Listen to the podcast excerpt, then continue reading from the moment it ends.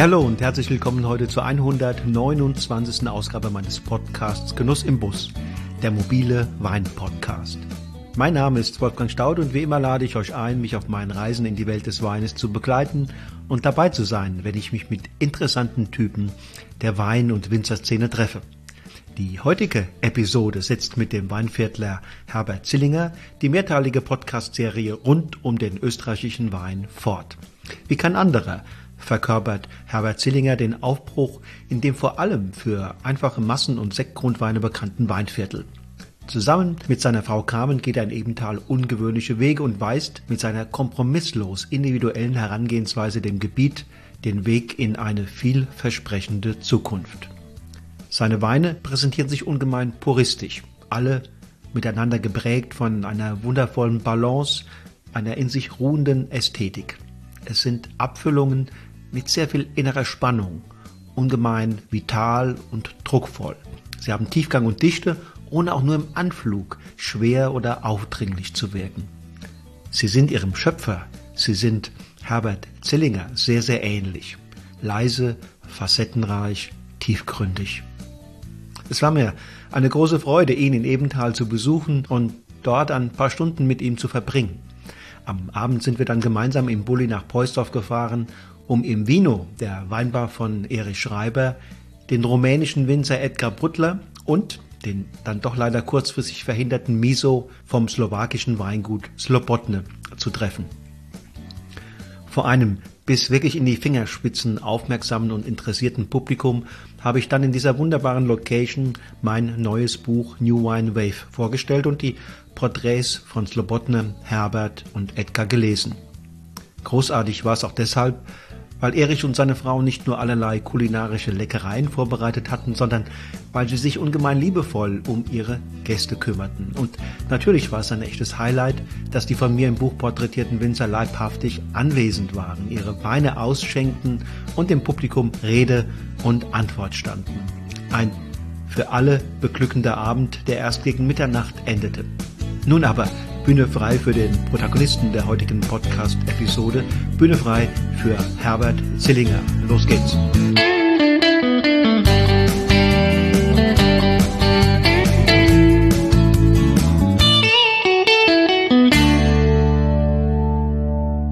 Hallo lieber Herbert.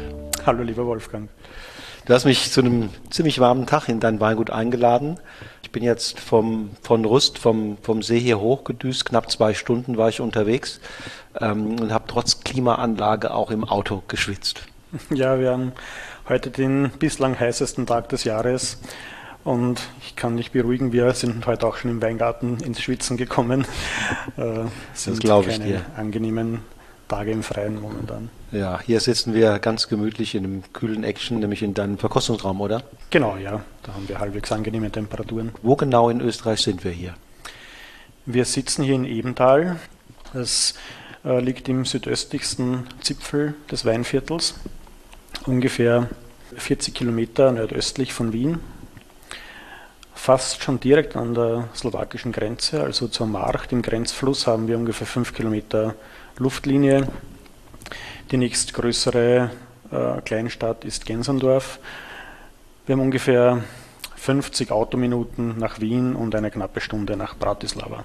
Und es ist ja das größte Weinbaugebiet Österreichs, ist das richtig? Das ist richtig, genau. Ja, das sind so, glaube ich, also die alten Zahlen, die ich im Kopf habe, rund 14.000 Hektar? Richtig, ja. Okay. Und es ist, ähm, auch das für unsere deutschen Hörerinnen und Hörer nicht unwichtig, ein sehr zersplittertes Weinbaugebiet mit drei Zentren. Im, Im, Südosten eins, da seid ihr hier, da gehört Ebenthal dazu. Dann haben wir rund um Poisdorf den ähm, Nordosten und ein Gebiet nochmal im, im, im Nordwesten. Alles rund um die rund, rund um die um die Leiserberge. Ja, genau. Genau, das Weinviertel ist sehr weitläufig. Also äh, von uns bis ans westliche äh, Ende in den Retzerraum sind es nochmals ungefähr eineinhalb Autostunden. Mhm. Ähm, das ist auch von der Geologie ein bisschen anders und auch kleinklimatisch ganz anders. Also der westliche Teil ist schon nochmal äh, spürbar kühler als der südöstliche Teil, wo wir zu Hause sind. Ähm, da haben wir schon einen Reifeunterschied von einer Woche? Einer starken Woche, würde okay. ich sagen. Ja. Ja, ja, das ist eine ganze Menge, eine ja, Woche. Genau, ja. Also von uns Richtung Süden, Richtung Kanuntum, dem nächsten Weinbaugebiet, sind, ist es auch ungefähr eine knappe Woche. Sind die früher? Unterschied, sind früher dran. Mhm. Und Richtung westliches Weinviertel ist es nochmals eine Woche, wo wir eben eine Woche früher dran sind in etwa. Okay. Und was würdest du sagen? Du hast ja jetzt schon ein paar Andeutungen gemacht. Was ist so das, die USP oder das Besondere, die Identität dieses Gebietes? Gibt es sie? Also was sozusagen vielleicht auch vielen anderen als erstes einfällt, das war mal die erste österreichische DHC. Genau, ja. Das Weinviertel war das erste Gebiet, das einen Herkunftswein ähm, auf den Markt gebracht hat, den Weinviertel DHC. Grüne Veltliner, ganz klar. Grüne Veltliner ist mit großem Abstand die wichtigste Rebsorte des Weinviertels, eine Rebsorte, die sich gerade auf den, aber nicht nur auf den Lössböden sehr, sehr wohl fühlt, die auch mit den klimatischen Gegebenheiten des Weinviertels sehr gut zurechtkommt. Und was das Weinviertel sicherlich auch noch auszeichnet, das sind die klimatischen Gegebenheiten, wo wir doch mit relativ trockenen Bedingungen zu arbeiten haben, mit ähm, relativ hohen Tagestemperaturen, aber dann doch sehr kühlen Nächten. Das äh, prägt natürlich den Weinstil, das prägt den grünen Veltliner. Und das sind die Bedingungen, die eben den Weinviertler Veltliner auch so einzigartig machen. Und wie sieht das jetzt in den Weinbergen aus? Wir sind sehr trocken ins Jahr gestartet, hatten im ersten Jahresviertel praktisch keinen Niederschlag waren aber dann im äh, Mai und Juni sehr gut wasserversorgt, also für unsere Verhältnisse eigentlich überdurchschnittlich gut, bevor es dann im Juli wieder extrem trocken wurde. Und momentan sind wir in einer leider Gottes sehr, sehr heißen und trockenen Phase unterwegs. Die Reben schauen aber noch sehr vital aus. Also ähm, es gibt noch keinen Grund zur Sorge. Die Reben schauen wirklich noch fit und vital aus, die Triebspitzen sind noch schön nach oben gerichtet, die Blätter äh, stehen auch noch sehr schön, also es macht mir noch keine Sorge, aber wir würden uns schon über ein paar Liter Wasser freuen. Hast du jetzt den Blick geworfen vor allen Dingen auf deine eigenen Weinbergen? Oder gilt das, was du sagst, jetzt für das Gebiet hier bei dir und um Ebenthal herum? Naja, es hängt natürlich schon stark von der Bewirtschaftung ab und natürlich auch vom Alter der Reben. Aber der Boden und die Bewirtschaftungsform, glaube ich, sind da schon ein sehr wesentlicher Faktor, um die Reben auch durch so trockene, heiße Phasen äh, gut durchzubringen. Aber ganz allgemein muss man sagen, wir sind in unserer Ecke die Arbeit mit der Trockenheit gewohnt oder das Auskommen mit der Trockenheit gewohnt. Und das ist jetzt für uns momentan noch keine ausgesprochen kritische Situation. Da hat es Jahrgänge gegeben, da hatten wir schon mehr zu kämpfen. Mhm. Also ich komme gerade vom See, vom, vom in dem Burgenland.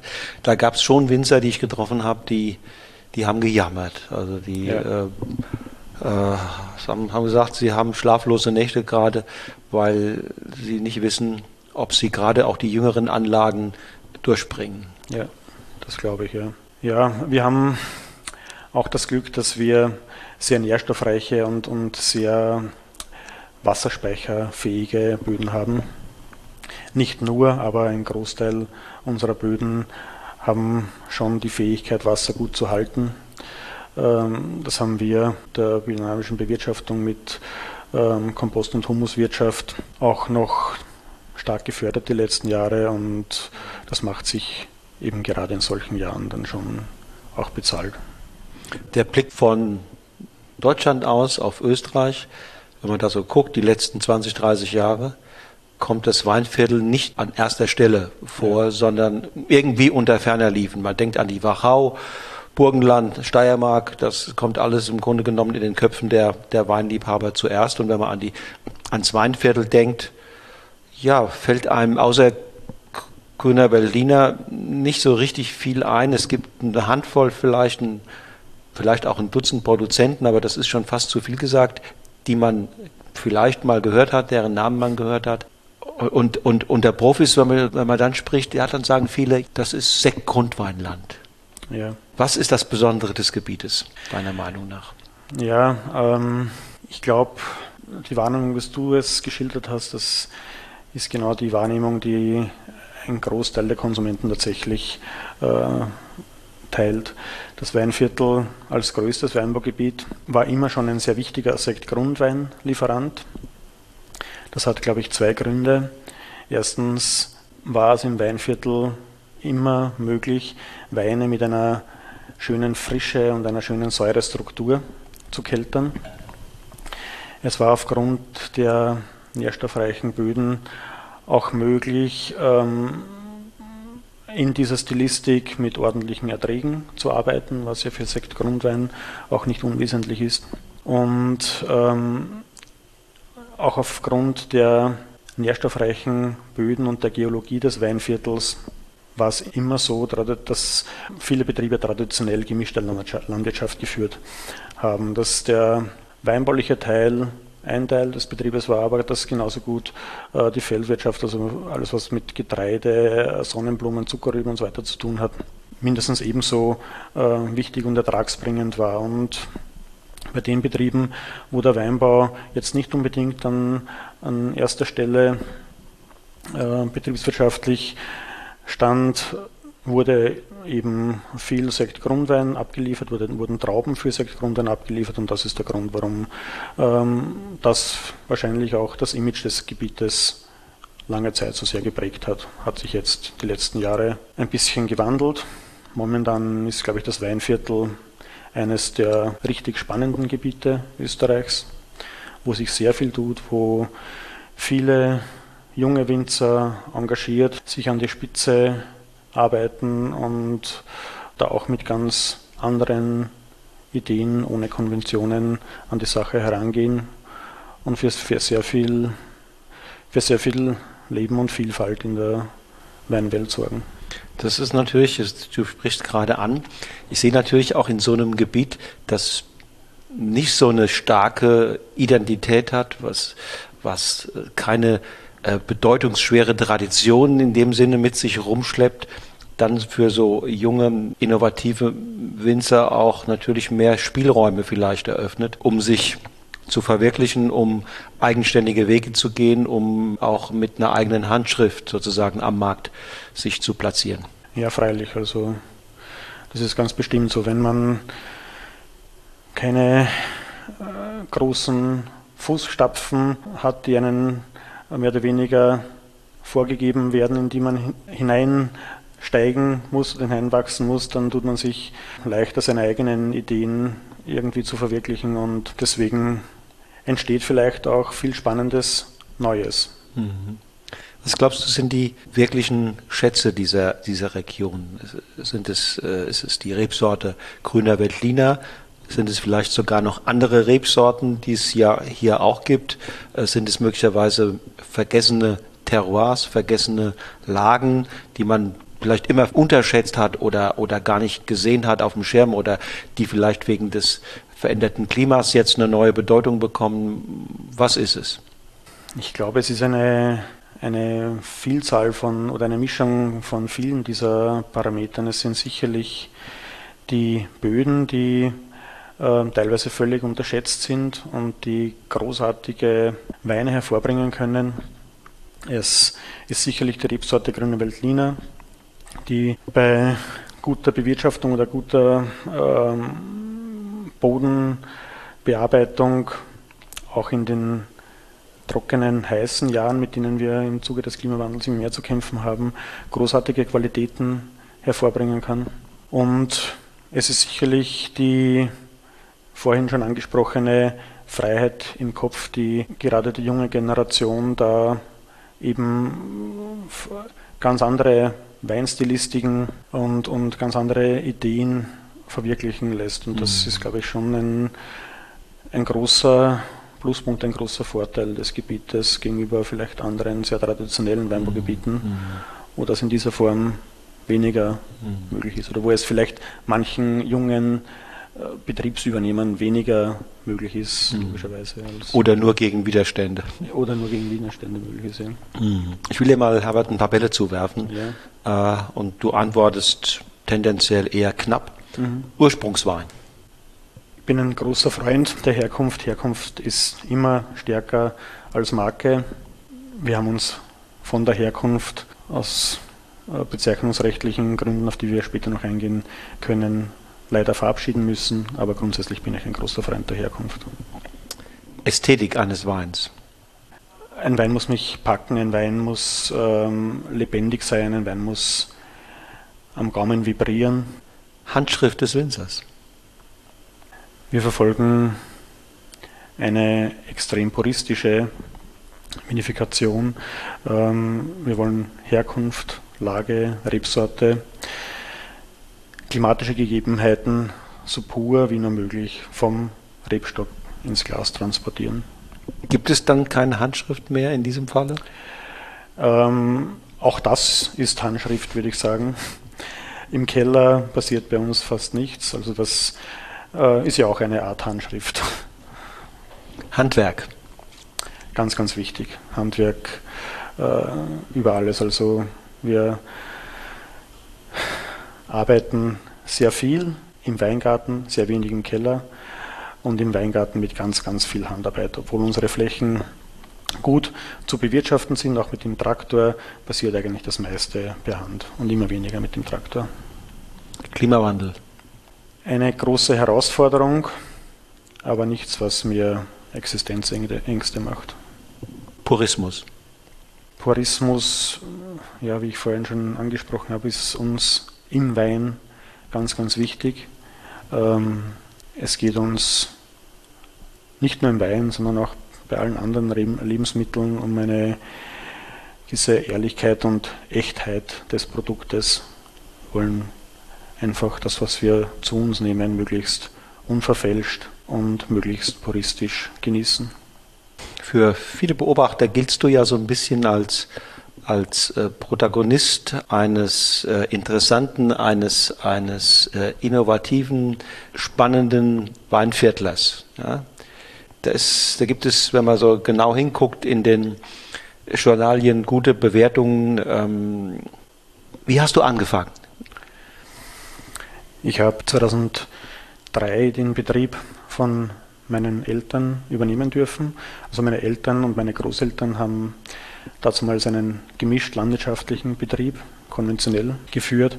Ich habe mich auch aufgrund meiner schulischen Ausbildung nie besonders für den Feldbau interessiert. Mich, für mich war immer nur der weinbauliche Teil interessant. Dafür hat von Beginn an schon mein Herz geschlagen und das war auch der Teil, den ich dann am Betrieb übernommen habe. Meine Eltern haben den Ackerbaubetrieb bis zu ihrer Pensionierung noch weitergeführt und mittlerweile verpachtet und den weinbaulichen Teil durfte ich übernehmen. 2006 ist dann meine Frau, die Carmen, dazu gestoßen und ja, 2008 wurde unsere erste Tochter, die Amelie, geboren. Das war auch der Zeitpunkt, wo wir begonnen haben, in Richtung biologische Bewirtschaftung zu arbeiten. Und schlussendlich ähm, sind wir dann mehr oder weniger als logische Konsequenz in der Biodynamie gelandet. Ähm, ich weiß, es ist immer für einen selbst nicht ganz leicht, auf diese Frage zu antworten. Ich will sie trotzdem mal stellen. Was glaubst du, macht den aktuellen Erfolg aus? Oder einen anderen Begriff, was glaubst du, sind die Stärken deines Betriebes? Die Stärken meines Betriebes oder unseres Betriebes sind sicherlich die, dass wir uns selbst immer treu geblieben sind, dass wir unsere Idee, unsere Weinstilistik, ja generell unsere Idee des weinbaulichen Schaffens immer konsequent verfolgt haben uns da, und uns da nie von Moden beeinflussen haben lassen. Und ich glaube, dieses konsequente Verfolgen äh, einer Idee, das ist das, was es schlussendlich dann auch irgendwann auch erfolgreich macht, auch wenn es ähm, anfangs oft hart und schwer ist. Und das war für uns zu Beginn wirklich ein harter Kampf, äh, wenn man was gut und gern macht, dann führt es, glaube ich, zwangsläufig früher oder später auch zum Erfolg. Das heißt, da höre ich raus, du bist weniger Pragmatiker, sondern eher Überzeugungstäter, jemand, der mit klaren ähm, ethisch oder moralischen Leitwerten durchs Leben geht. Ja. Ist das richtig? Auf alle Fälle, ja. Also wir haben noch selten den einfacheren Weg gewählt.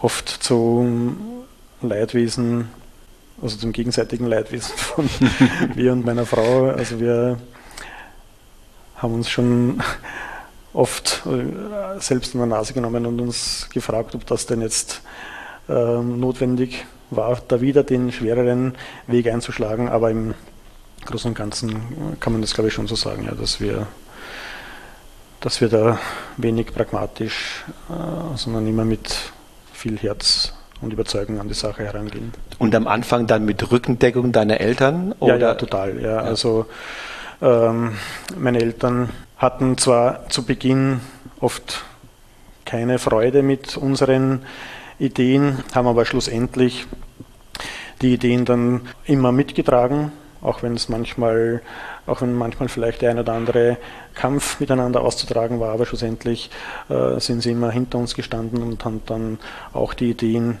mitgetragen und äh, unsere oder zu Beginn meine Ideen auch mitfinanziert. Nicht? Das war ja gerade zu Beginn, wie man sich vorstellen kann, kein einfacher Weg, äh, mit einem Betrieb zu starten, wo es mehr oder weniger praktisch keine, äh, kein, keine Stammkundenschaft gibt und man sich das alles erst aufbauen muss. Das war zu Beginn nicht einfach, gerade in einem Weinbaugebiet, das ähm, zu dieser Zeit eigentlich kaum jemanden interessiert hat.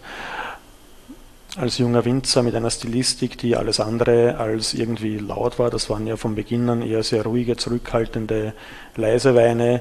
Also da muss man erstmal auf sich aufmerksam machen. Und das war, das war nicht einfach und das war sicherlich auch für meine Eltern nicht einfach, da so lange zuzuschauen, bis sich dann endlich einmal die ersten kleinen Erfolge hm. einstellen. Frage drängt sich ja auf, wie, wie kommt ein Ebenthaler junger Winzer, junger Mann, der hier in einem landwirtschaftlichen Mischbetrieb groß geworden ist, auf die Idee, puristische, ähm, leise Weine zu machen. Wie kommt er überhaupt zu einem klaren Bild von Wein, das er als sein Ideal erkoren hat? Ja, ich habe eigentlich immer schon sehr gerne Wein verkostet, die Weine der Welt äh, irgendwie erkundet und verkostet und da hat man halt, da kommt man halt relativ schnell drauf, was einem schmeckt und was einem nicht schmeckt und das war eher immer, also es waren eher immer so die Weine der alten Welt, die mich im Weißweinbereich gefesselt haben. Weine eher von kleineren äh, bäuerlichen Betrieben, wo wirklich im Weingarten noch ordentlich und gut gearbeitet wird. Das waren die Weine, die uns am meisten überzeugt haben, am meisten gefesselt haben. Und so hat sich dann eigentlich auch unsere Arbeitsweise und unsere Stilistik äh, hinentwickelt. Das war nie klassisch österreichisch vordergründig laut, sondern es waren immer eher die, die leisen Töne, die die Stilistik geprägt haben. Und ja, so haben wir uns halt Schritt und Schritt weiterentwickelt und auch unsere Weinstilistik weiterentwickelt. Wir sind ja beide Weinakademiker, ne? Ja, genau. Deswegen an der Stelle die Frage, hat auch diese Phase hin zum Weindiplom im BSET, diese Phase in der Weinakademie möglicherweise auch dich in dieser Hinsicht beeinflusst? Auf alle Fälle. Also ich habe ähm, die Weinakademie gleich anschließend nach meiner schulischen Ausbildung in Klosterneuburg absolviert noch in sehr jungen Jahren und das war natürlich eine tolle Möglichkeit, um in diesem jungen Alter die Weine der Welt irgendwie näher ins Auge zu fassen und, und da auch den Gaumen diesbezüglich mehr und mehr zu schulen und das war sicherlich äh, prägend und, und, und mitentscheidend. Was muss man denn jetzt im Weinberg tun, Wie sollte die Weinbergspflege gestaltet sein, damit im Ergebnis überhaupt so ein Wein rauskommen kann? Ja, ich kann da nur für, für uns selbst sprechen. Uns ist es in erster Linie wichtig, eine perfekte Balance zu finden. Gute, gesunde, vitale Böden, die äh, in einer guten Balance stehen, lebendige Böden, die gut ausbalanciert sind. Nur solche Böden bieten der Rebe, der Pflanze die Möglichkeit, ebenso gut ausbalanciert, vital und gesund zu wachsen. Und nur eine gesunde, vitale Pflanze kann auch ebenso gesunde, schöne, gut ausbalancierte, nämlich sensorisch und analytisch ausbalancierte Trauben produzieren. Und wenn wir das schaffen und solche Trauben im Herbst ernten dürfen, dann ist es uns erlaubt, im Keller ebenso puristisch zu arbeiten, wie wir heute arbeiten. Wir setzen im Keller, also es wird bei uns in der gesamten Traubenverarbeitung wirklich nichts zugesetzt und nichts entzogen. Das Einzige, was zum Wein dazukommt, ist, wenn notwendig, ein ganz kleines bisschen Schwefel vor der Füllung. Und ansonsten bleiben die Weine völlig unberührt. Und das geht eben nur dann, wenn eine gute Balance herrscht. Und die beginnt eben, wie gesagt, im Boden. Deswegen ist uns die Arbeit mit dem Boden so sehr wichtig. Ich habe schon im Laufe meiner Karriere sehr viele Winzer sagen hören, äh, die Rebe muss leiden. Das fand ich am Anfang nicht so sympathisch, diesen, diesen Spruch. Wieso muss die Rebe leiden? Das kann doch nicht. Und jetzt höre ich gerade daraus, dass du ja auch alles tust, damit sie eigentlich nicht leidet. Ne? Du willst, du gibst ihr einen guten Boden, du guckst, dass sie vital ist, dass sie wächst, dass sie im Grunde genommen das hat, was sie, was sie braucht. Da höre ich jetzt eigentlich nicht, dass du da herangehst und sagst, naja, das ist schon ganz gut, wenn die Rebe mal ein bisschen leidet. Ja, ich glaube auch nicht, dass, es, dass man es als Leiden verstehen muss. Ich glaube, dass es, also wenn du durch unsere Reben gehst, und das werden wir im Anschluss auch noch machen, dann wirst du sehen, dass wir sämtliche äh, Rebanlagen dauerbegrünt haben. Nämlich nicht nur zwischen den Zeilen, sondern mittlerweile auch in der Zeile. Wir versuchen möglichst viel Leben ober- und unterirdisch zu schaffen. Verschiedene Begründungsmischungen, verschiedene äh, Gräser, Blühpflanzen, die zu unterschiedlichen Zeitpunkten blühen, oberirdisch zu schaffen, damit möglichst viel Leben ober der Erde stattfindet und gleichzeitig auch möglichst vielfältiges Leben unter der Erde stattfindet. Pflanzen, die in verschiedenen Bodenschichten, Wurzeln, Flachwurzler, Pfahlwurzler und so weiter. Und natürlich äh, findet da äh, eine gewisse Konkurrenzsituation statt, aber ich sehe es als nicht als negative Konkurrenz, sondern ich würde es eher als Symbiose sehen, weil ja die Pflanzen alle mitsammen auch füreinander was tun. Die Reben wachsen natürlich deutlich reduzierter. Das ist vielleicht das, was viele als Stress sehen, weil wir ein deutlich geringeres Wachstum haben. Wir müssen unsere Reben über die Sommermonate auch nicht mehr Laub schneiden. Wir haben ein so ein ausgeglichenes, sanftes Wachstum, dass ein Laubschnitt nicht mehr notwendig ist, was, glaube ich, ganz, ganz wichtig auch für die Pflanze ist, weil es die Pflanze auf alle Fälle stresst, Kein Eingriff, eingreifen muss. Ja. Wir müssen auch kaum Ertrag regulieren. Wir haben ein relativ schwaches Wachstum mit kleineren Blättern, die nicht so dunkelgrün sind wie vielleicht von manchen konventionellen äh, Kollegen in der Nachbarschaft, wo äh, vielleicht noch mit Mineraldünger nachgeholfen Stickstoff. wird. Ja. Mhm. Sondern die Pflanzen haben ein gesünderes, helleres Grün und Blätter haben ein gesünderes, helleres Grün, sind ein bisschen kleiner, lockerblättriger. Die Beeren oder die Trauben sind ähm, lockerbeeriger, kleinbeeriger, schlussendlich aromatisch, auch konzentrierter wir haben Beeren mit kleineren Zellen, dickeren Zellwänden, die auch viel widerstandsfähiger sind gegenüber Pilzen und Schädlingen. Eine Pilzhüfe dringt natürlich in eine äh, dünne Zellwand einer aufgeblas wasseraufgeblasenen Zelle deutlich leichter ein als in eine kleine Zelle mit dicker Zellwand. Es ist aromatisch konzentrierter, es bringt tiefere pH-Werte, es bringt höhere Säurewerte und es bringt schlussendlich auch Weine mit weniger Zucker und folglich weniger Alkohol, aber gleichzeitig mehr Extrakt und mehr Geschmack. Und das ist das, wo wir auch sensorisch hinwollen. Ähm, die Weine sind schlussendlich auch engmaschiger, sicherlich auch von einer etwas strafferen, phenolischeren Struktur geprägt. Es ist mir persönlich auch wichtig, dass auch Weißwein eine gewisse phenolische Haptik mitbringt gerade wenn ich Wein als Speisenbegleiter sehe.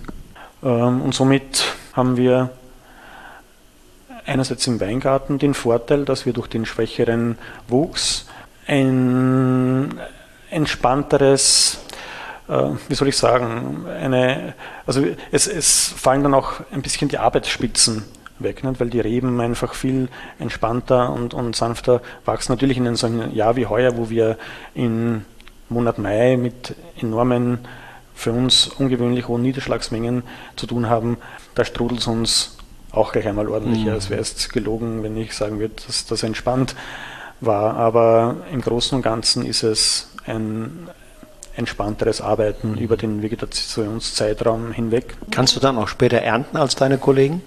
Nicht wirklich, nein.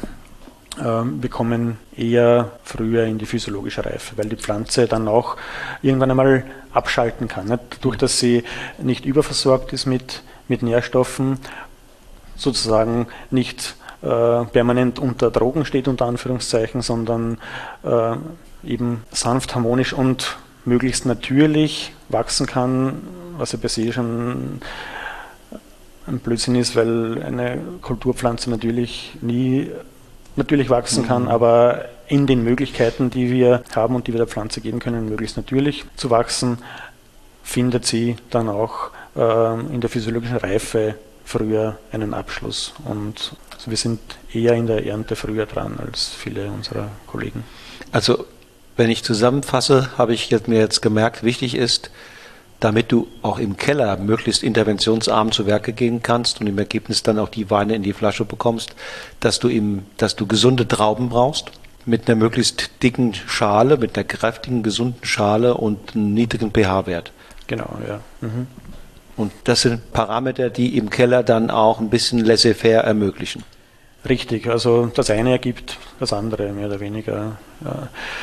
Es, also wir haben ja nicht immer so puristisch gearbeitet, weil es auch noch, weil es auch nicht immer so möglich war. Das hat sich erst im Zuge der letzten Jahre irgendwo gezeigt, dass es durch unsere Arbeit im Weingarten möglich wird, so völlig puristisch zu arbeiten. Wir haben uns da schon über die Jahre immer mehr herangetastet und auch uns immer mehr trauen dürfen, weil wir gemerkt haben, dass, dass es möglich wird. Und heute sind wir an dem Punkt, wo wir sagen können, okay, wir können da wirklich mehr oder weniger 100 Prozent auf die Kraft der Natur vertrauen und uns diesen Purismus erlauben. Mhm. Welche Rolle spielen dann im Keller noch die Faktoren Gefäße oder Behälter und der Faktor Zeit, den du den Weinen sozusagen im Entstehungsprozess und auch danach noch gibst, bis sie dann freigelassen werden? Ja, da muss ich vielleicht ein bisschen weiter ausholen. Also wir bringen den Most direkt von der Presse ins Fass, also in die, ins jeweilige Gebinde, in den Stahltank, ins Holzfass oder ins Betonei. Wir merken, dass wir über die Jahre ähm, immer mehr Reduktionskraft in unsere Weine gebracht haben aufgrund der Bewirtschaftung und die Weine dadurch auch ähm, ein bisschen mehr Luft brauchen. Wir haben begonnen, also zu der Zeit, als, als ich den Betrieb übernommen habe, haben wir praktisch nur mit, mit Edelstahltanks gearbeitet, merken aber jetzt, dass wir immer mehr äh, das große Holz bzw. das Betonei bevorzugen, weil es den Weinen einfach gut tut, wenn sie ein bisschen äh, Mikrooxidation erleben dürfen. Äh, momentan ist es so, dass wir ähm, leider Gottes noch nicht zu 100 Prozent mit den Gebinden arbeiten dürfen, mit denen wir gerne arbeiten würden. Das wäre eben nahezu 100 Prozent Holz und Beton, weil wir merken, dass es den Weinen äh, besser tut. Wir müssen jetzt noch ein bisschen improvisieren und ein bisschen jonglieren. Aber zukünftig wollen wir eben in erster Linie in großes Holz und auch ein bisschen ins Betonei investieren und vom Stahl ein bisschen zurück. Du sagst, es tut den Weinen besser. Das ist jetzt, sagen wir mal, Empirie, ne? beobachtet. Kann man da auch Faktoren ableiten, Gründe ableiten, wieso diese Behälter euren Weinen, deinen Weinen gut tun? Ja, aufgrund der, der Reduktionskraft, die die Weine mitbringen, brauchen sie in der Reife ein bisschen Luft, um sich wieder zu entfalten. Also die Weine sind äh, nach der Gärung schon meistens sehr reduktiv, sehr, sehr engmaschig, sehr verkapselt oft auch, brauchen dann ein bisschen Luft, um sich, um sich zu entfalten. Und da ist natürlich ein Gebinde wie das Holzfass oder das Betonei dazu besser geeignet als der Stahltank, der, der ja den Wein eher eng und verkapselt hält. Und deswegen zeigt uns die Erfahrung, dass, dass wir mit, mit den Gebinden, die Mikrooxidation zulassen, mhm. äh, wir die besseren Erfahrungen Der zweite haben. Teil der, der Frage war Faktor Zeit. Faktor Zeit. Da merken wir auch, dass Zeit unseren Weinen sehr, sehr gut tut. Ähm, wir aber gleichzeitig gewissermaßen Kompromisse mit dem Markt eingehen müssen, weil wir noch ein doch recht junger Betrieb sind und äh, sehr viel Investitionstätigkeiten zu führen haben und aus diesem Grund äh, eine Lagerzeit, wie wir es den Weinen gern geben würden, nicht finanzierbar ist. Ähm, wir versuchen aber trotzdem, unsere Weine von Jahr zu Jahr ein bisschen später auf den Markt zu bringen und hoffen, dass wir irgendwann einmal so weit sind, dass wir die Weine erst wirklich dann präsentieren können, wenn's, äh, wenn die Trinkreife tatsächlich annähernd gegeben ist. Was wir mit dem Jahr 2015 begonnen haben, war das, dass wir uns von den besseren Weinen des Jahrgangs immer ein bisschen was zurückbehalten haben und das jetzt nach und nach in Verkauf bringen. Das sind keine großen Mengen, weil, wie gesagt, äh, das für uns noch nicht leistbar war und auch heute noch nicht wirklich leistbar ist, aber im kleineren, im kleineren Stil ist es möglich. Das sind Mengen, äh, die wir dann auch tatsächlich nicht nur zum Verkosten, sondern auch zum Verkaufen an ausgewählte Partner anbieten können. Und das macht schon Sinn. Erstens einmal, um ein bisschen das Bewusstsein für gereifte Weine zu wecken. Und auf der anderen Seite ist es natürlich auch ein super Marketing-Tool, wenn man einen Wein, der fünf, sechs, sieben äh, Jahre oder älter ist, aufmacht und der Wein im Glas sinkt. Also mhm. das, das, ist überzeugend dann. Ne? Genau. Wann füllst du ab? Ähm, Basis, Basisweine und die, und die Top-Range? Naja, wir beginnen meistens irgendwann Mitte, Ende Februar die ersten jungen Weine des Jahrgangs zu füllen in kleineren Chargen. Wir haben uns den Luxus einer eigenen Abfüllanlage geleistet, was uns ermöglicht, chargenweise abzufüllen. Das ist zwar für unsere Betriebsgröße eine Rieseninvestition, aber es macht trotzdem Sinn, weil wir eben nicht alles auf einmal füllen können, müssen. Ähm, und bringen da die ersten Chargen der einfacheren und Anführungszeichen Weine auf den Markt und ja, die kräftigeren oder die, die wertigeren Weine folgen dann im Sommer bis in den Herbst und Winter. Du hast wann auf Biodynamie umgestellt? Wir hatten 2017 den ersten zertifizierten Jahrgang. Den ersten zertifizierten Jahrgang. Wenn ich mit Kollegen von dir ähm, spreche, dann gibt es die einen, da läuft diese Umstellung im Grunde genommen sehr harmonisch, sehr widerstandsfrei oder problemlos. Und es gibt andere, die sagen, Mensch, das, das war schon nochmal eine deutliche Umstellung und äh, sagen dann nach sieben, acht Jahren, äh, jetzt habe ich erst sozusagen dieses gesamte, diese gesamte Umstellung bis hin auch zu zu ähm, privaten Dingen, wo das hineinfließt, ähm, im Griff und auch, ich fühle, das ist jetzt eine komplette Umstellung und nicht nur sozusagen, dass man Präparate einsetzt und ein ja. paar andere Dinge macht, damit man äh, die Zertifizierung bekommt. Wie war das bei dir? Naja, ich glaube, man kann auch nicht die Flächen umstellen, sondern die Umstellung muss im Kopf passieren. Ähm, Biodynamie ist eine Lebenseinstellung und keine Bewirtschaftungs- Form. So sehe ich das also.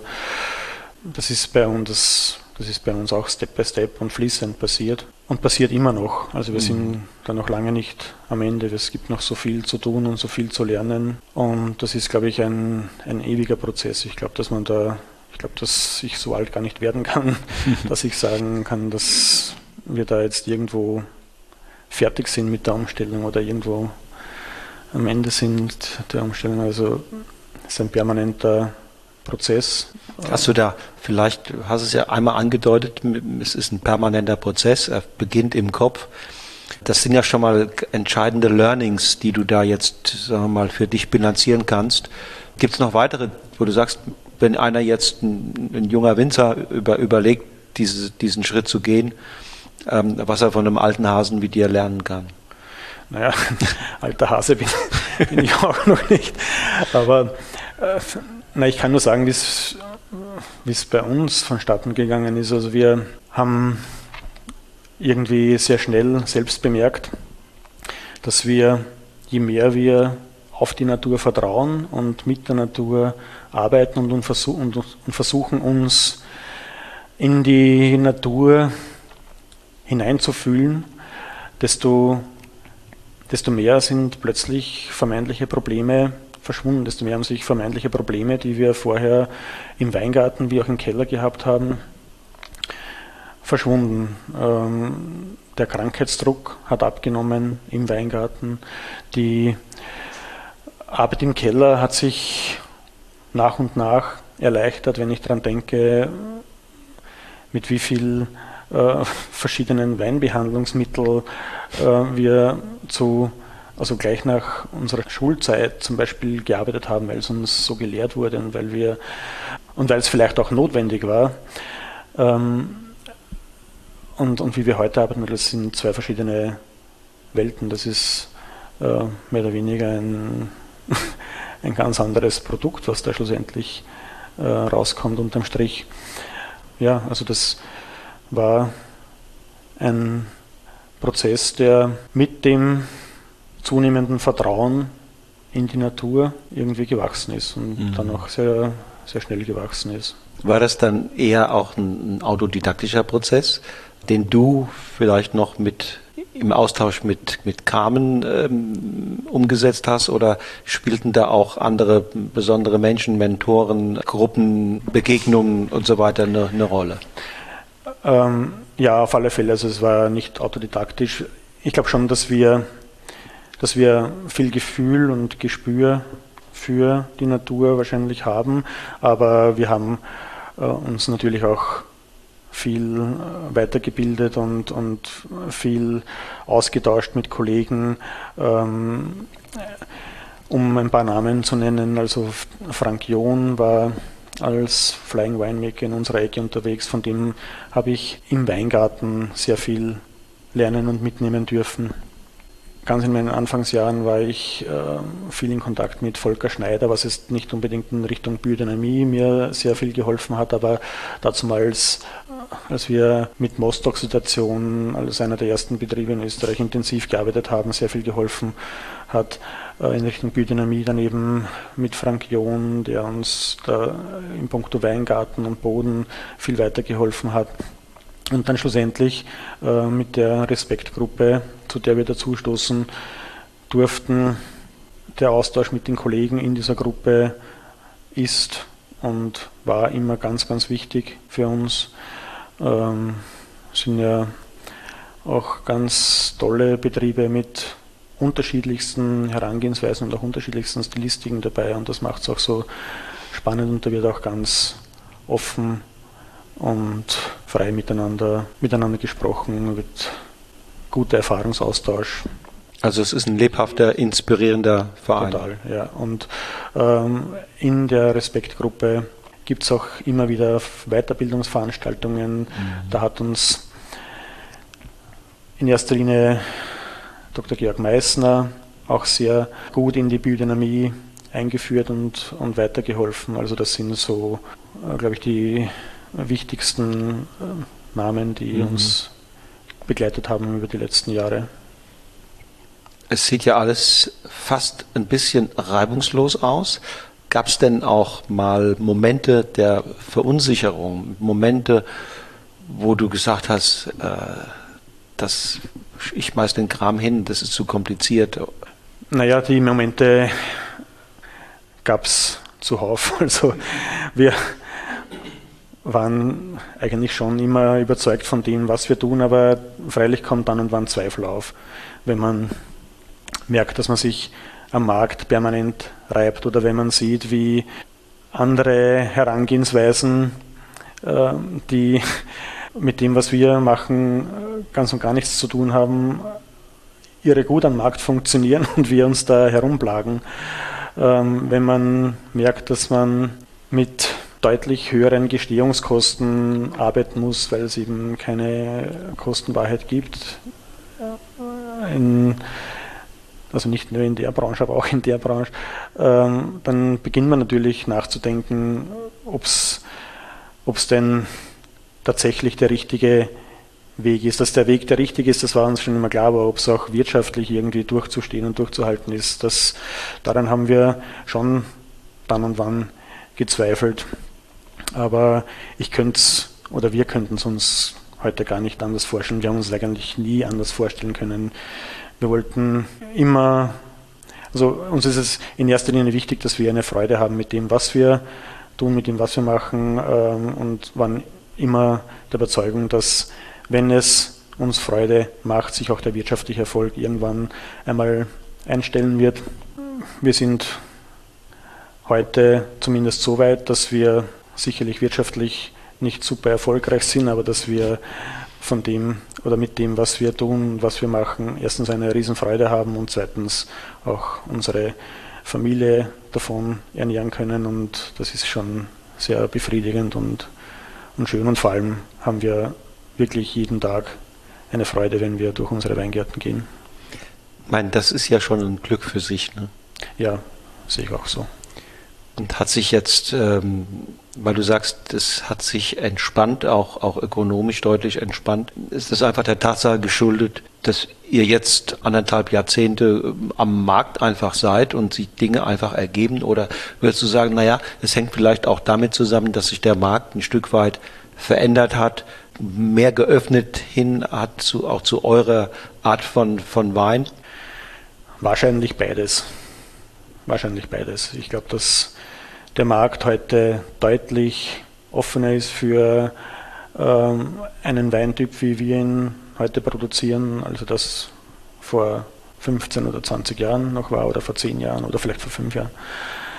Ähm, und natürlich haben wir uns auch mit unserer kompromisslosen Arbeitsweise nach und nach ein gewisses, ein gewisses äh, Stammpublikum mhm. geschaffen. Und das sind, das ist ein sehr treues und dankbares Stammpublikum. Das sind Kunden, die uns schon über wirklich viele Jahre verfolgen und die Treue halten und da sind wir unendlich dankbar mhm. dafür.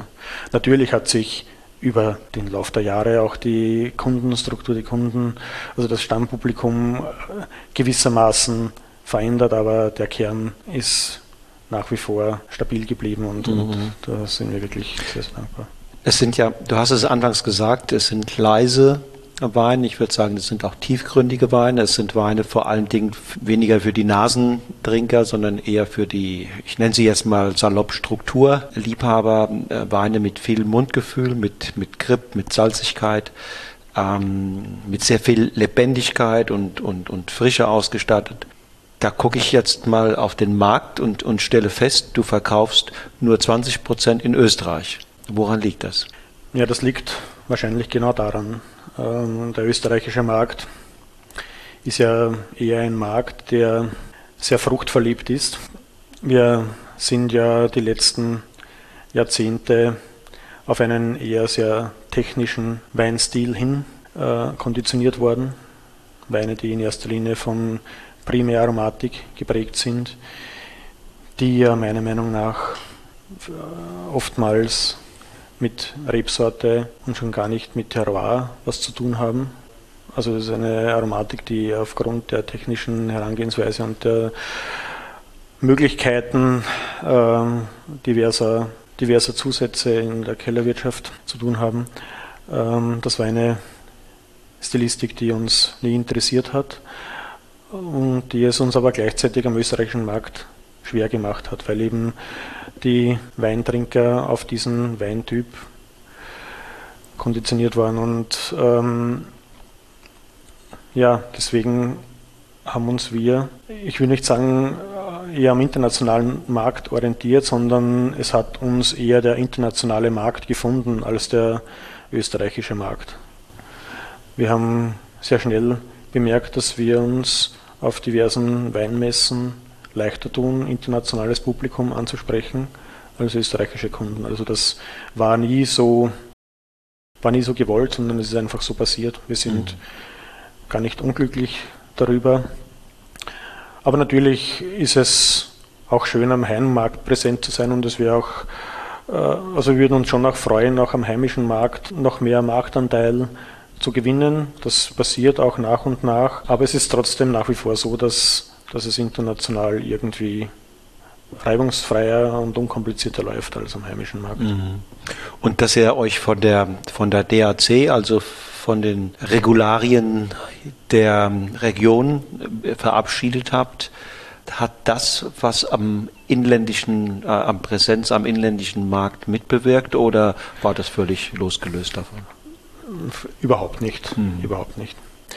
Ähm, ich und meine Frau oder generell unsere Familie, wir sind ja Weinviertler mit Leib und Seele. Wir lieben das Weinviertel und es wäre uns auch ein großes Anliegen gewesen, das Weinviertel auch auf unseren Flaschen zu transportieren, am Etikett zu transportieren, weil ja auch die Stilistik meiner Meinung nach so typisch und so ursprünglich ist, wie man Weinvierteln auf die Flasche bringen kann, nämlich völlig unverfälscht.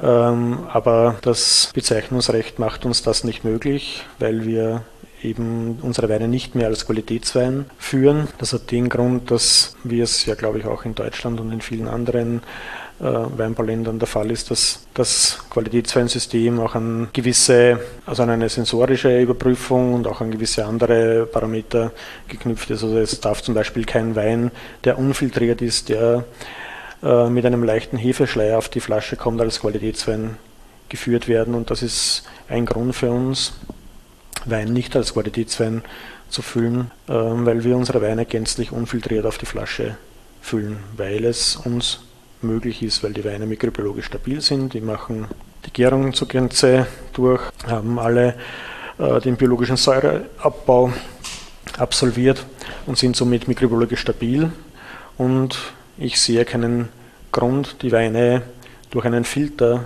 zu quälen, nur um den Wein als Qualitätswein und dem System Genüge zu tun. Genau. Und aus diesem Grund, oder nicht nur aus diesem Grund, aber das ist einer der Gründe, warum wir unsere Weine oder warum wir aus diesem System ausgestiegen sind. Jetzt dürfen wir leider Gottes nicht nur die Bezeichnung Weinviertel DRC nicht mehr verwenden, sondern auch nicht mehr unsere Lagen am Etikett transportieren. Mhm. Das schmerzt natürlich schon, mhm. ähm, weil, wie ich eingangs schon gesagt habe, äh, für mich Herkunft immer stärker ist als jede Marke.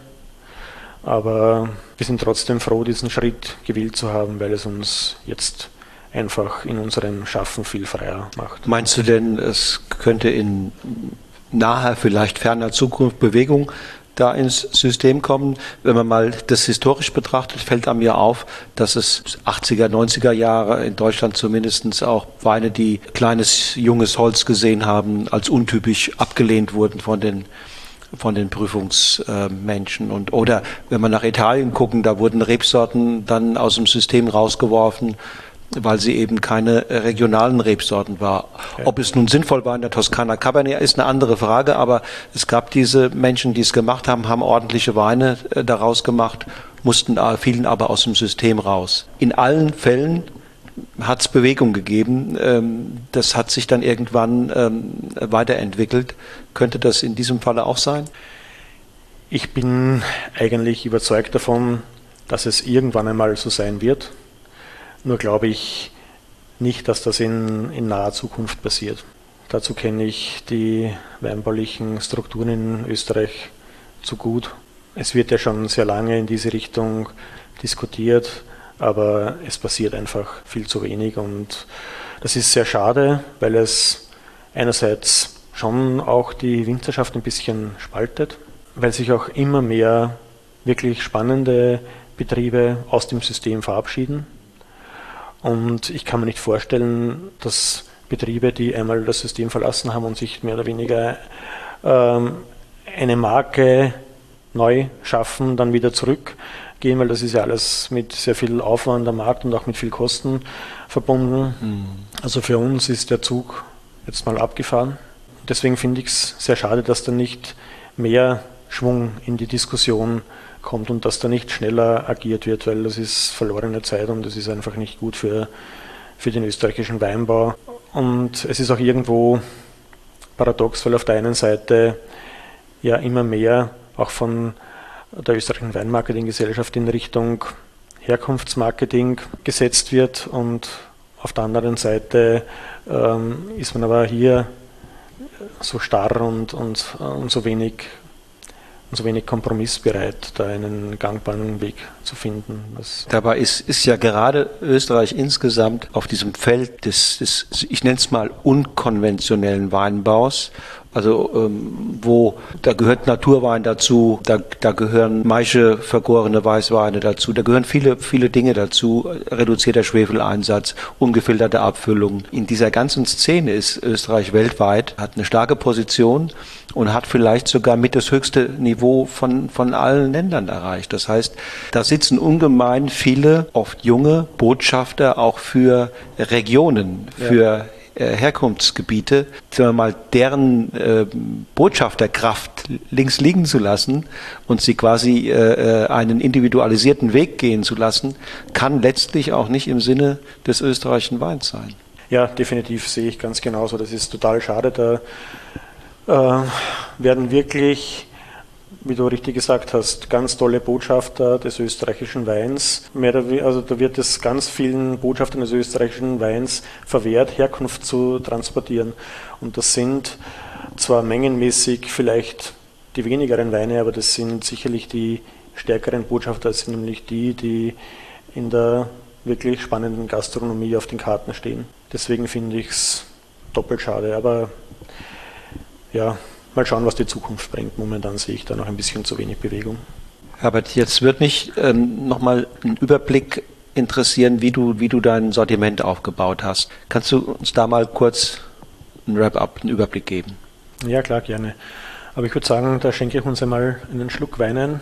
Okay, Meine Kehle gerne. ist schon sehr trocken.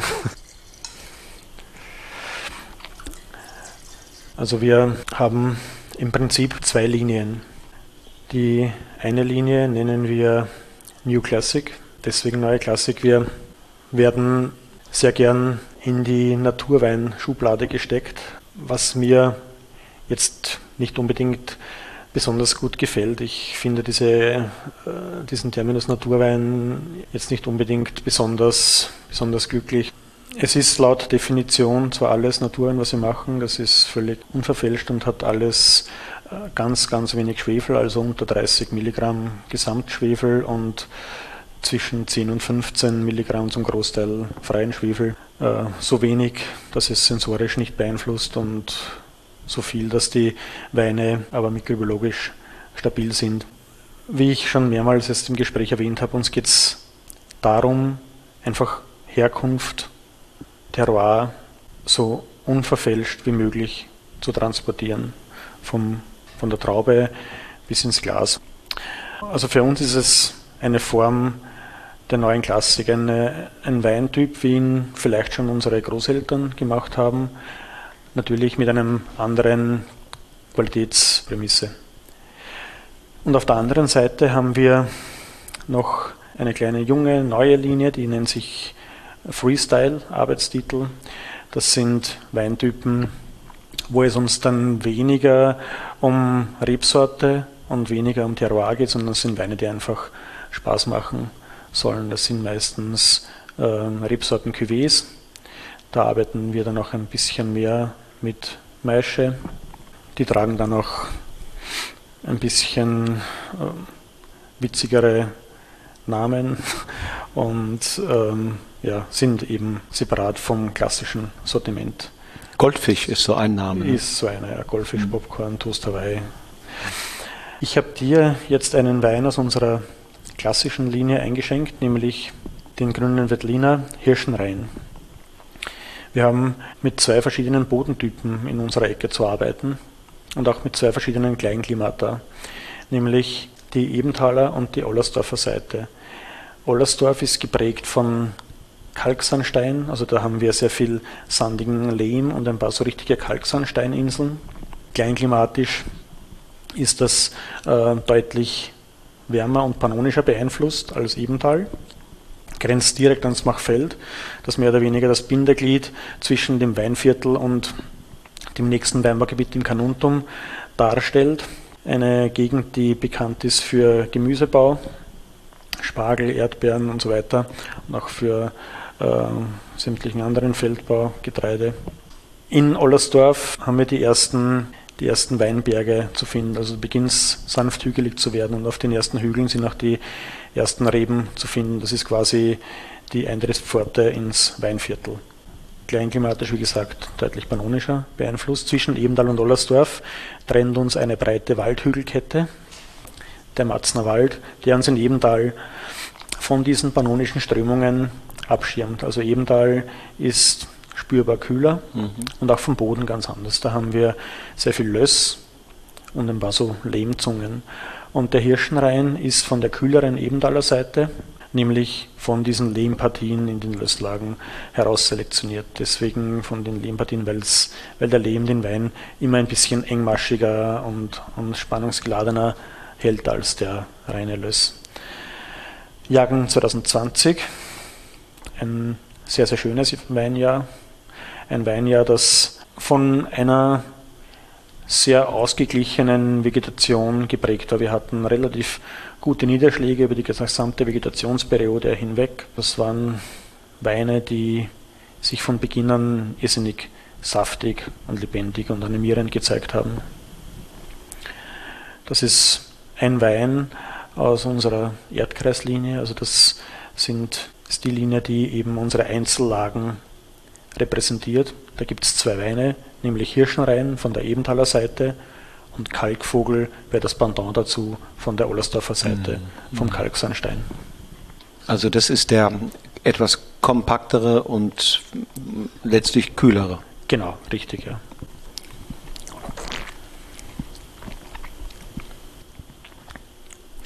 Hat, hat eine irre Länge, ne?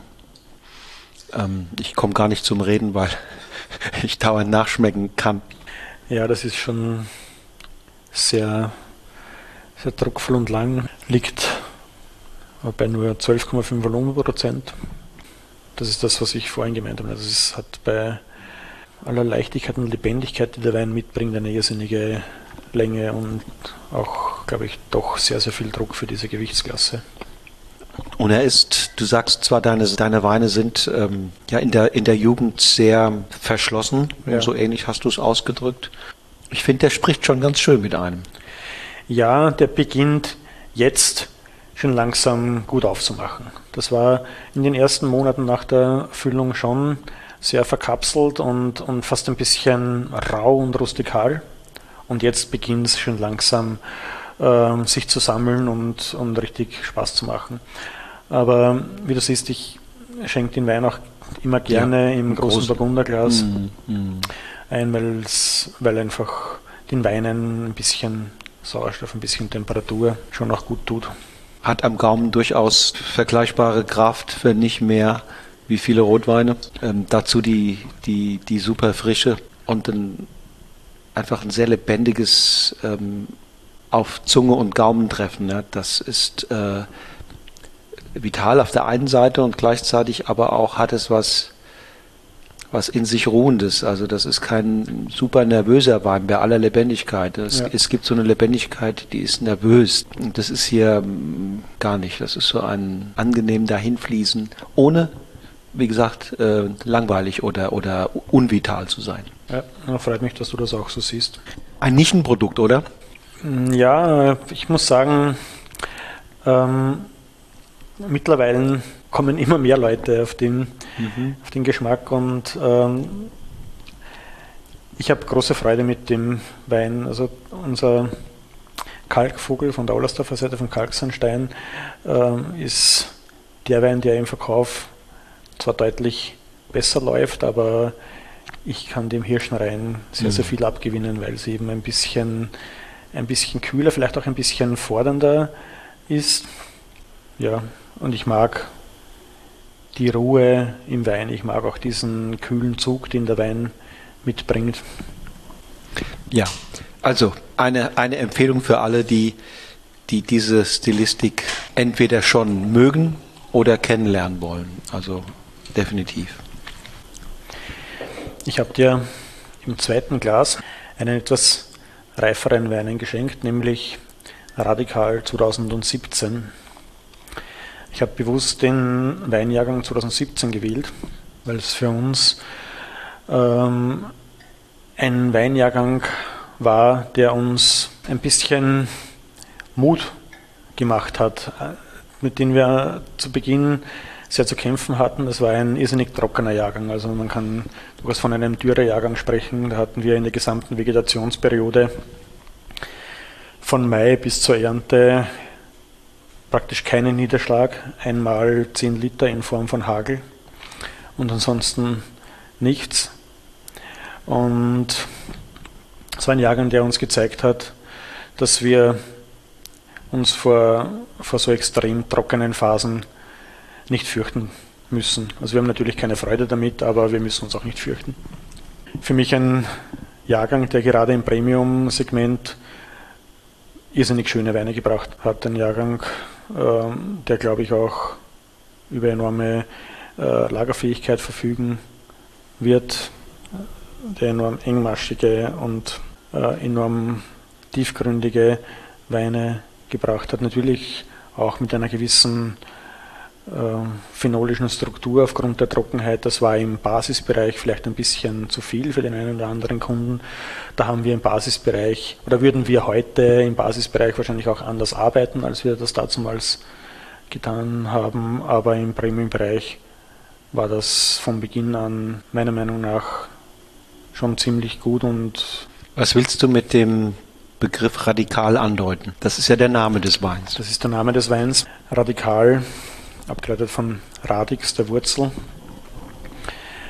Ähm, das ist eine Selektion der ältesten, der verwurzelsten Reben, in diesem Fall vom Kalksandstein, von der Ollersdorfer kargen Lage. Also es geht auch nicht nur was den Jahrgang anbelangt, sondern auch vom Boden nicht karger und trockener als dort. Da ist wirklich, kommt wirklich der Stein bis in den Oberboden. Also radikal im Sinne von von die ältesten, verwurzelsten Reben, auch im Sinne von zurück zu den Wurzeln, was die Arbeitsweise anbelangt, die Arbeitsweise im Weingarten und auch im Keller anbelangt und auch ein bisschen angelehnt an die radikale, kompromisslose Arbeitsweise im Keller am Betrieb. Im Grunde genommen ja die gleiche Herkunft wie dein Kalkvogel, oder? Richtig, ja. Und was machst du, wo, wo, wo, setzt du unterschiedliche Akzente in der Vinifizierung? In der Vinifizierung ist es so, dass wir bei Radikal, also bei Kalkvogel geht es uns darum, die Herkunft, die Lage möglichst klar und möglichst präzise ins Glas zu bringen. Bei Radikal versuchen wir ja für immer ein bisschen Grenzen auszuloten. Da erlauben wir uns sowohl im Weingarten als auch im Keller äh, ein bisschen mehr zu spielen und wie gesagt Grenzen auszuloten. Das geht nicht immer gut, aber wenn es gut geht, dann ist es meistens besonders. Dann ist es radikal gut. Spannend, ja. genau, das ist eigentlich der mhm. einzige Unterschied. Also Herkunftswein und Autorenwein. Genau, ja. Ja, genau so kann man es sehen. Mhm. Ich glaube auch, dass dieser Wein die Herkunft nicht verleumdet, aber es ist trotzdem ein Wein, wo, wo vielleicht, wir haben vorhin von der Handschrift gesprochen, mhm. wo da vielleicht ein bisschen mehr, äh, ja, ein bisschen mehr Handschrift noch zusätzlich zu, zu spüren ist. Wird hier mehr mit Schale gearbeitet? Im Normalfall schon, 2017 nicht. Mhm. Äh, aus dem Grund, weil 2017 aufgrund der Hitze, aufgrund der Trockenheit schon so eine enorme Grundphenolik mitgebracht hat dass wir, dass wir da keinen zusätzlichen Schalenkontakt äh, gewählt haben. Es wurde Ganztrauben gepresst, waren aber im Weingarten extrem kleinbärige und konzentrierte, konzentrierte Beeren. Man schmeckt es, glaube ich, auch am Gaumen. Das hat schon ordentlich Biss und Druck. Also das äh, wäre jetzt gerade so, wie er sich mir heute präsentiert, würde ich den gar nicht zum, zum Essen äh, servieren, sondern den, das ist ein typischer äh, Solitär. Ja. Ja, wenn ich hier mit dir sitze und wir über Wein reden ähm, und dann pa passt das total schön, weil der, weil der so extrem vielschichtig, vielsagend. Ich habe vor dem anderen vorhin gesagt, er sucht das Gespräch. Das ist hier nochmal eine ganz andere, eine ganz andere Nummer. Hier ja. ist, ähm, ja, da ist das war viel gelassener, viel ruhiger. Hier ist viel mehr Temperament und Feuer und ähm, auch Wildheit drin. Ja. Es ist gezügelte Wildheit, es geht wilder natürlich, aber es ist schon eine, eine andere Nummer. Ja, das sehe ich genauso, ja. Ich habe gesehen, Herbert, du hast noch einen, noch einen weiteren Wein aus dem Köcher hervorgeholt. Äh, was ist das? Ja, äh, eine ganz witzige Kreation aus unserer Freestyle-Linie. Der Wein nennt sich Toast Hawaii. Okay, was verbindet sich da dahinter? Toast Hawaii ähm, ist eine Cuvée aus Sauvignon Blanc und Traminer. Beide auf unseren besten Lagen am Kalksandstein gewachsen. Die Idee war es, die aromatische Frische und Pikanz des Sauvignons mit der gelbfruchtigen, opulenten, reifen exotischen Aromatik des Traminers zu vermählen. Äh, das sind beides Rebsorten, die auf diesen Kalksandstein jetzt ohne dies nicht äh, extrem vorlaute Weine bringen, sondern da eher zurückhaltend sich zeigen, äh, aber natürlich schon ihrer Sortencharakteristik treu bleiben. Ähm, Partywein, oder? Ein Partywein mit Anspruch, ja. Okay. Äh, beides auf der Maische angegoren mhm, mhm. und dann zusammen im Betonei fertig vergoren und nach ungefähr einem Jahr auf der Vollhefe unfiltriert auf die Flasche gezogen. Jahrgang 2020. Hast du, wenn du, wenn du jetzt deine Kunden dir mal durch den Kopf gehen lässt, ein Gefühl dafür, wann und wer diese Weine trinkt? Das funktioniert eigentlich fast immer und überall. Das sind Weine, also nicht nur der, sondern auch unser Popcorn oder Goldfisch, das sind Weine, die, glaube ich, ähm, schon, dass es dieses Thema Naturwein, wenn man so will, sehr schön spielen, aber nie zu anstrengend werden. Ähm, und darum geht es uns nicht. Das soll einfach Spaß machen, das soll Freude machen. Und das ist ein Weintyp, der eigentlich niemanden befremdet. Also sowohl einen Weineinsteiger schmeckt, als auch jemanden, der schon voll drin ist in der Materie, viel Freude bereitet. Wie hältst du es mit äh, flüchtiger Säure und mit dem Mäuseln? Ist das etwas, das für dich äh, tolerabel ist oder sagst du, Eher nicht. Wenn ich hier reinrieche, habe ich das Gefühl, ähm, das kennst du nicht. Flüchtige Säure kennen wir schon. Mäuseln kennen wir Gott sei Dank nicht. Also ich bin, was Mäuseln anbelangt, irrsinnig intolerant. Das ist für mich ein Fehlton, mit dem ich überhaupt nicht kann. Da bin ich auch sehr sensibel. Bei flüchtiger Säure bin ich toleranter. Also ich mag flüchtige Säure dann und wann sogar sehr gern. Wenn es nicht zu intensiv ist, dann kannst du dem Wein auch eine gewisse Lebendigkeit und Frische mitverleihen, die dann und wann ganz sexy sein kann im Wein. Wenn es allerdings zu dominant wird und, und im Wein mehr prägt als alles andere oder wenn es dann vielleicht sogar sticht oder wehtut am Gaumen, dann äh, ist das nichts für mich. Aber so einen Hauch flüchtiger Säure, das kann schon, das kann schon dann und wann ganz, ganz nett und sexy sein mhm. Wein. Die Dosis macht das Gift Richtig. oder in dem Fall den Fehler in, in, in einem weiteren Sinne, ne? Ja, würde ich auch so sehen. Ja, ja. ja, und Mäuseln ist in der Tat, da bin ich auch, muss ich zugeben, ähm, relativ allergisch. Ähm, da frage ich mich manchmal, ob das, also auch ein Stück weit selbstkritisch, ne? Ob das ähm, antrainiertes Gewöhnen an bestimmte geschmackliche Normen bedeutet, ja, oder ob man sich da bewegen kann, ne? ob man sich öffnen kann für, für diese Nuancen in einem Wein oder ob es auch okay ist, wozu ich neige zu sagen, nee, das mag ich nicht. Mhm. Ja, ich weiß nicht. Ich glaube, an das Mäuseln kann ich mich nicht gewöhnen. Da kann ich noch so viel. Aber vielleicht sehe ich es auch anders, äh, weil ich Produzent bin und weil ich weiß, wie ich es vermeiden mhm. kann. Also ich sehe das tatsächlich als Weinfehler, der mir sensorisch enorm unangenehm ist. Wie kannst du es vermeiden? Naja, äh, mit einem, einem kleinen bisschen Schwefel kann ich Mäuseln sehr einfach und sehr gut vermeiden. Das ist auch der Grund, warum unsere Weine fast alle, nicht alle, also es gibt auch Weine, die wir komplett ohne Schwefel die Flasche ziehen, aber äh, fast jeder Wein bekommt ein kleines bisschen Schwefel vor der Füllung, um solche für meine Begriffe Fehlaromen zu vermeiden. Also ich gehe da sehr undogmatisch an die Sache heran, aber das muss jeder für sich selbst entscheiden und selbst wissen. Wie geht's weiter? Hier im Betrieb mit dir persönlich in der Familie? Gibt es neue Projekte, Ideen? Äh, mit, wat, mit was gehst du schwanger? Was gibt es Neues? Also ähm, betrieblich sehen wir so, dass wir mit unseren 16 Hektar, ein bisschen mehr als 16 Hektar, die wir jetzt bewirtschaften, ähm, eine Betriebsgröße erreicht haben, mit der wir uns sehr wohlfühlen. Wir werden wir werden größenmäßig äh, und auch im Flaschenausschuss sicherlich nicht wachsen.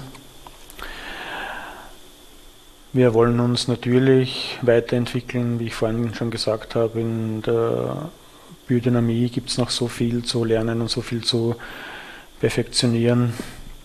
Wir werden zukünftig noch ein bisschen mehr mit Tieren im Weingarten arbeiten. Das sind so Projekte, die uns bewegen. Wir wollen, also es gibt ein paar Projekte auch im Weingarten, was Erziehung der Reben und so weiter anbelangt, wo wir ein bisschen mehr probieren wollen. Ähm, also es gibt sehr viel zu tun und wenn ich so drüber nachdenke, dann ist es doch mehr, ne? Ist es doch mehr, als, als wir vielleicht in unserer Schaffensperiode schaffen werden. Aber ja, also wie gesagt, wir sehen nicht das Bedürfnis, betrieblich zu wachsen, aber sehr wohl das Bedürfnis, qualitativ zu wachsen. Qualitativ zu wachsen und äh, ja, das noch zu verfeinern, was wir mhm. jetzt schon am Start haben. Ähm, du hast ja bisher, äh, Herbert, all deine, all deine Flaschen auch die Top-Range mit Schraubverschluss verschlossen und soweit ich dich verstanden habe, auch im Rahmen unseres Interviews wegen des Buchprojektes hast du mir damals gesagt, das tust du auch, ähm, damit du die Art von Wein mit der mit dem wenigen Schwefel und der äh, Art, wie sie in die Flasche kommen, äh, sozusagen perfektionieren kannst, dass, dass da nichts anbrennt. Das war dein, so habe ich dich verstanden, dein Argument. Und jetzt höre ich gerade heute, dass du da äh, Neues im Schilde führst. Ja, also wir sind ja bekennende Fans des Drehverschlusses.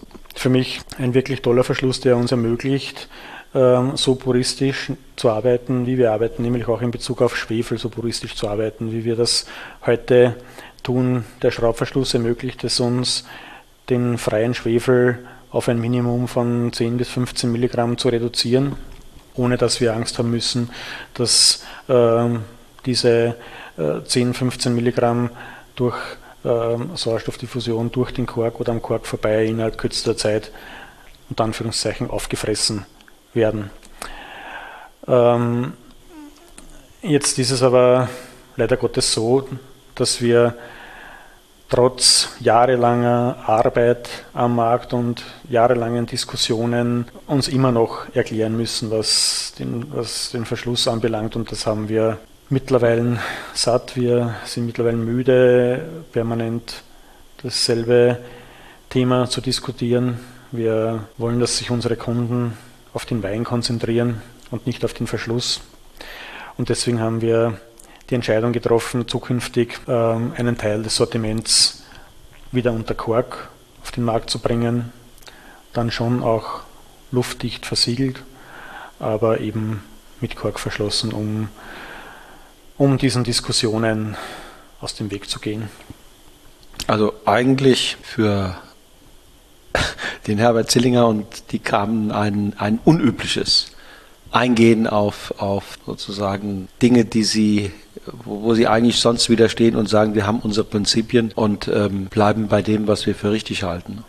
Ja, ich, ich hasse es, äh, Kompromisse einzugehen, wenn ich von einer Sache überzeugt bin.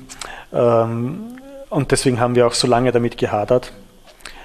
Vielleicht wäre es schlau gewesen, diesen Schritt schon früher zu setzen, aber aufgrund unserer doch sehr kompromisslosen Haltung haben wir uns lange Zeit dagegen gewehrt und ähm, ja, diesen, diesen Kampf mit uns selbst haben wir, haben wir irgendwie verloren, scheint mir. Aber mal schauen. Bleibt denn bei all dem noch Zeit für, für Persönliches, für, für Hobbys? oder noch ein Tick weitergetrieben, auch Zeit für persönliche Weiterentwicklung? Ja, äh, also ich habe das Glück, dass mein größtes Hobby der Wein ist, also Wein und Kulinarik. Wir gehen irrsinnig gern essen und trinken und für uns gibt es kaum was Schöneres als in guter Gesellschaft mit guten Freunden bei gutem Essen und einem guten Glas Wein gute Gespräche zu führen.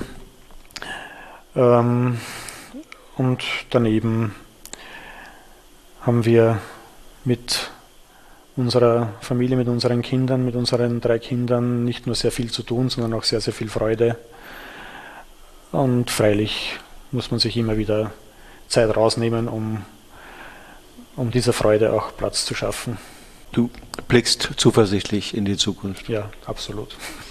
Und du hast äh, ukrainische Gäste, habe ich gesehen. Ja, genau, die sind da jetzt eh nebenan gerade am Werken, wie wir bisschen so mit einem Ohr mhm. mithören und mitbekommen. Äh, ja, die sind momentan Gast in unserem Haus und ja, hoffen wir, dass sich diese Situation bald einmal zum Guten wendet dann stoßen wir an auf ein baldiges Kriegsende und ja. auf einen guten Jahrgang 2022. Sehr zum Wohl. Sehr zum Wohl. Vielen Dank.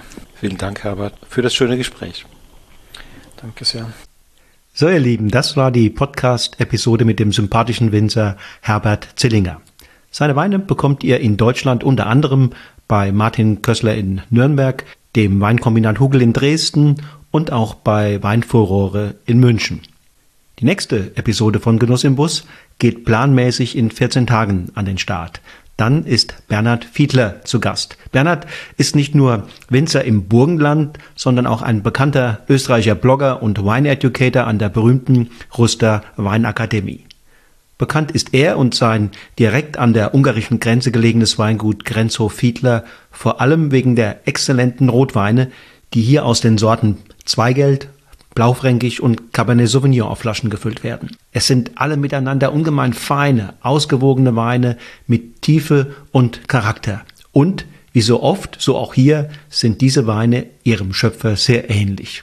Deshalb freue ich mich sehr, wenn ihr am 9. September wieder einschaltet, wenn mit Bernhard Fiedler ein ungemein interessanter und eloquenter Weinmacher aus dem Burgenland am Mikrofon Platz nimmt. Für heute sage ich Tschüss und auf Wiedersehen und nicht vergessen, lasst es euch schmecken.